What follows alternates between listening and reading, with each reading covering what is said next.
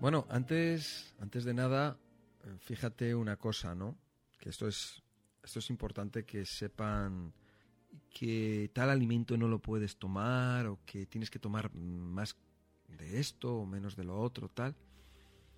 Pues no, no lo estamos diciendo así por... No lo decimos por decirlo. Lo decimos porque... Por lo siguiente, veréis. Y esto es una cosa que es muy curiosa. Eh, el intestino necesita de 18 a, a 24 horas para eliminar las materias provenientes de la nutrición. O sea, nosotros desde, desde que comemos hasta que eh, eliminamos los productos de desecho ha pasado, pues eso, aproximadamente 24 horas, ¿no? Bien, eh, si el tránsito intestinal no se realiza de una manera correcta, los desechos se depositan tapizando poco a poco lo que es la pared intestinal en determinadas zonas. Estos depósitos de materias fecales pueden alcanzar varios centímetros de, espesor ¿eh? y llegan a tener la consistencia de un neumático, de una rueda. Durísimo. Sí, sí, así es, así de consistentes. Entonces, el intestino, como sabemos que es una piel muy finita, muy delgada y que es una y es musculoso además, a pesar de ser tan delgadito, pues claro, eh, tú imagínate que tú a una persona la, la, atas con cuerdas, ¿no? O que la pones una escayola. No se puede mover. Exacto. Bueno, pues con el intestino pasa lo mismo. Se llena por dentro de restos de materias fecales que se van pegando, se secan y pueden ocupar una gran cantidad de, de bueno, pues unos cuantos centímetros de, espesor. Entonces, ¿qué pasa? Que si la membrana intestinal pues está ahí, eh, pues si hay una higiene, está lista para poder absorber las vitaminas y todos los nutrientes, de esa manera no se va, no van a pasar no va a pasar. El problema que vamos a tener es una persona, vamos a tener una persona la cual eh, va a acumular eh, esas toxinas y es una persona, vamos a llamar, envenenada. Está envenenada constantemente. Envenenada y desnutrida, además, porque no pasan las vitaminas, ni los minerales, ni nada. Entonces podemos ver en estas personas que tienen alteraciones eh, no intestinales, sino como resultado de, este problema van a tener carencias nutricionales eh, allá por donde mires, por todos lados. Luego nos vamos a encontrar con estas personas que tienen también problemas de alergias. ¿eh? Problemas de alergias. Sí, sí, problemas de alergias, problemas de, todo tipo. ¿eh? de todo tipo. Dolores musculares, artritis, etc. durante en los últimos años se ha demostrado la responsabilidad de un gran número de, de proteínas alimentarias en numerosos problemas físicos y también que nos, nos alteran mentalmente. ¿no? El consumir en demasía, ¿eh? bueno, pues eso causa alergias alimentarias. Cualquier alimento consumido de forma cotidiana puede provocar una alergia, sobre todo si no se puede pasar ni un día sin ese alimento. ¿Habéis visto alimentos que, dicen, no, yo es que lo, que lo toma café? Las personas lo toman todos los días. muchas mujeres que lo toman y dicen, le dicen, no, no lo tomes. Pero el cuerpo me lo pide. No, es que te dicen, no, pero si es que a mí me, me, anima y me... ¿Y hace cuánto tiempo que tomas café? dice, no, de toda la vida. Entonces, ese mismo café está eh, produciendo en la persona una serie de reacciones que puede influir, eh, bueno, mm, en cualquier cosa, en cualquier cosa, absolutamente. Lo que produce, lo que, eh, para que os hagáis una idea, esas reacciones o esas alergias o, esos, o esas intolerancias alimentarias, lo que produce son desequilibrios en el organismo. Y cuando digo desequilibrios, son desequilibrios en cualquier parte del cuerpo. Desequilibrios hormonales, desequilibrios en el sistema nervioso, circulatorio, óseo, en- muscular. Sí, sí, sí, sí, sí. Son desequilibrios que, que, que hay que ajustar. Sí, es que se desequilibran las células. O sea, Como hay- decías tú, el, el cuerpo es un gran equilibrio, antes que nada. Es Es un un, gran gran, equilibrio. Sí, sí. Ya hemos visto la cantidad de agua que va a hacer, o sea, eh, los porcentajes de agua, ¿no? O sea, tener un poquito más de agua, un poquito menos de agua, va a hacer que estemos estreñidos o no, ¿no?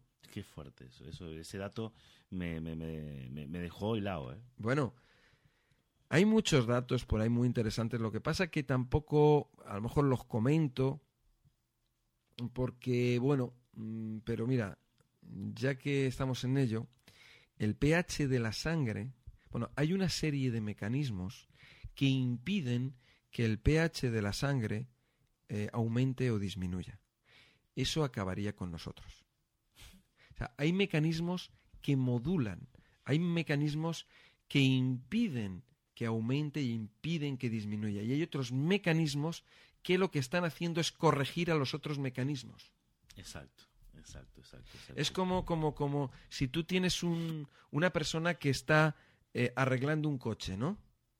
Y se encarga el mecánico de arreglarlo. Bueno, pues después hay otro que es el encargado que va a echar una mirada y va a revisar que todo esté bien. Pero detrás hay otro que revisa también lo que han revisado los otros para que todo esté en perfecta armonía, ¿no? En perfectas condiciones. Bueno, pues en nuestro cuerpo es así. Un dese bueno, nuestro cuerpo nosotros podemos intentar tirarle piedras, darle patadas y nuestro cuerpo se regula y aguanta. Y aguanta. Y aguanta, pero lo que no podemos lo que la gente piensa es que nuestro cuerpo es que es inmortal y que le puedes dar todas las zurras que quieras, que no va a haber ningún problema. No es así. No es así. No, Llega un momento en que no puede más. claro. No puede más. Sí, sí, hay- y hay que darle un poquito de, de cobijo y, un poquito de trinchera, ¿no? Sí. ¿Vosotros os habéis dado cuenta del tema de la temperatura del cuerpo? ¿Os dais cuenta que nosotros tenemos la temperatura constante? Bueno, pues hay unos mecanismos que se encargan de que eso sea así. Y todo, y para que, para que, y demasiado funcionan esos mecanismos, porque interviene el agua también. Y, y cuando, y una persona a lo mejor no bebe agua suficiente, puede tener problemas de temperatura en su cuerpo. O una persona que no toma determinados minerales, puede haber un desequilibrio en los líquidos de nuestro cuerpo y puede impedir que la temperatura sea correcta. Estamos hablando simplemente de la temperatura. Nosotros no tenemos la temperatura. Tú, eh, tú enciendes, tú, tú- tú enciendes, yo que sé, una chimenea y tú echas ahí leña y la temperatura sube, la temperatura baja. Le echas leña. Cuando Sí, está sí. apagando, le echas leña y otra vez vuelve a subir Claro, claro. mucho, y empieza, empieza a haber mucho calor, luego va disminuyendo, ¿no? Bueno, pues tú fíjate qué precisión tiene nuestro cuerpo que tiene la misma temperatura siempre. Y le echemos lo que le echemos. Le echemos lo que le echemos, está la temperatura ahí, sobre, imagínate, 37 grados. Está en 37 grados, 37 grados todos los minutos y horas y días, de nuestra vida. día tras día. Salvo cuando tenemos fiebre, ¿no? que es un mecanismo de defensa. Ojo, ¿eh? no quiere decir que la fiebre sea algo malo. La fiebre es una manera que tiene nuestro cuerpo de defenderse. ¿Eh? Exactamente. O sea, que tú fíjate solamente el tema de la, es de la temperatura. Es que nuestro cuerpo es alucinante. O sea, mires por donde lo mires. Si miras, estamos desviándonos un poco del tema, ¿no? No, no, pero está bien, me parece que... Tú fíjate en los lagrimales de los ojos, las lágrimas, constantemente nuestros ojos húmedos. Fíjate la boca, con humedad, siempre la boca, ¿no? O sea, eh, eh, podemos ver, yo qué sé, o sea, ve- miremos donde miremos la sangre, el corazón, pam, pam, pam, pam, pam, pam, pam, pam, pam, pam, pam, pam. Madre mía, pero es que es una maravilla. Es, es maravilloso. Es Es impresionante. maravilloso, es maravilloso. Es impresionante. Entonces, el tema del intestino, realmente daros cuenta que nosotros, los, todos los seres vivos, pues nos alimentamos. El alimento es el que nos da, pues eso, ayuda a que tengamos energía, que tengamos calor, la temperatura. Eh, El alimento ayuda a que la máquina funcione, ¿no? El agua, el oxígeno, el alimento, los nutrientes, ¿no? Todo eso son los componentes básicos importantes para la vida, ¿no? Entonces, eh, en la medida en que estos, eh, estos pues mm, estén, sean de calidad, eso va a repercutir en nosotros, porque ya como decía Hipócrates, eh, somos lo que comemos, ¿no? Exacto, exacto. Claro, luego hay otra cosa, ¿no?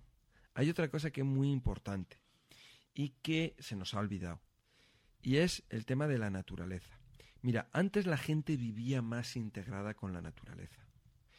Eh, el hombre en las ciudades está en un lugar que no es la naturaleza, es un lugar que es diferente. Sí, sí, sí, sí, sí, sí. No, no, no, no, no, el, ser humano, eh, salvo en raras ocasiones, no está adaptado eh, físicamente a la urbe. No, no, es que la, urbe es artificial. El hombre es naturaleza, ha convivido en la naturaleza, en equilibrio con la naturaleza, se ha relacionado con la naturaleza y cuando, cuando le introduces en una ciudad, el, el hombre eh, no, no es él. Mira, antes yo me acuerdo, mira, ahora la gente cuando salen al campo se van a un hotel o se van a un chalet, pero no van al campo. Hay muy poca gente que va al campo realmente a andar, a caminar, a comer en el campo. Yo me acuerdo de pequeño que las ciudades eran más pequeñas, Madrid era más pequeño, tal. Yo soy de pueblo, bueno, pero en Madrid nosotros, en mi familia, íbamos al campo, a merendar al campo, a pasar el día en el campo o tal, pero de una manera muy habitual, se iba mucho al campo, ¿no? Entonces estabas en contacto con la naturaleza. Luego volvías a Madrid, pero bueno, mm, no era tan caótico como lo es ahora, ¿no? Si nos damos cuenta, las ciudades nos vuelven locos. Pero ¿por qué? Porque, porque no estamos en la naturaleza, porque realmente nuestro medio, nuestro lugar de vida es la naturaleza. Y entonces, lógicamente, que nos ocurran todas estas cosas en la ciudad. Y por eso es el interés de todos en que las ciudades, cuantos más parques haya, más jardines, más árboles, todo eso es mejor porque nos beneficia y nos va a dar más calidad de vida. Exactamente, exactamente, ahí está tenemos que empezar a acostumbrarnos a que no somos de aquí. O sea, no somos de la urbe. Nuestro cuerpo no está armado para la urbe, sino mm, vivir en la ciudad sería mucho más fácil y el cuerpo no sufriría tanto, Miguel. Bueno, pues sí, además, para lo que son todos los problemas estos relacionados mm, que nacen del intestino, ¿eh? Eh, muchas veces os preguntéis, bueno, ¿y yo por qué tengo tantos problemas? Y resulta que tengo la tensión alta, tengo problemas con los riñones, problemas con el hígado, estoy nerviosa, eh, no duermo bien, los músculos me, molestan, tengo problemas de ciática, etcétera, etcétera. ¿No? sí, bueno, están localizados esos, esos problemas, esos dolores en esos lugares, ¿no? Pero tenemos que ver qué es lo que está pasando ahí, en primer lugar, en el aparato digestivo, en el intestino.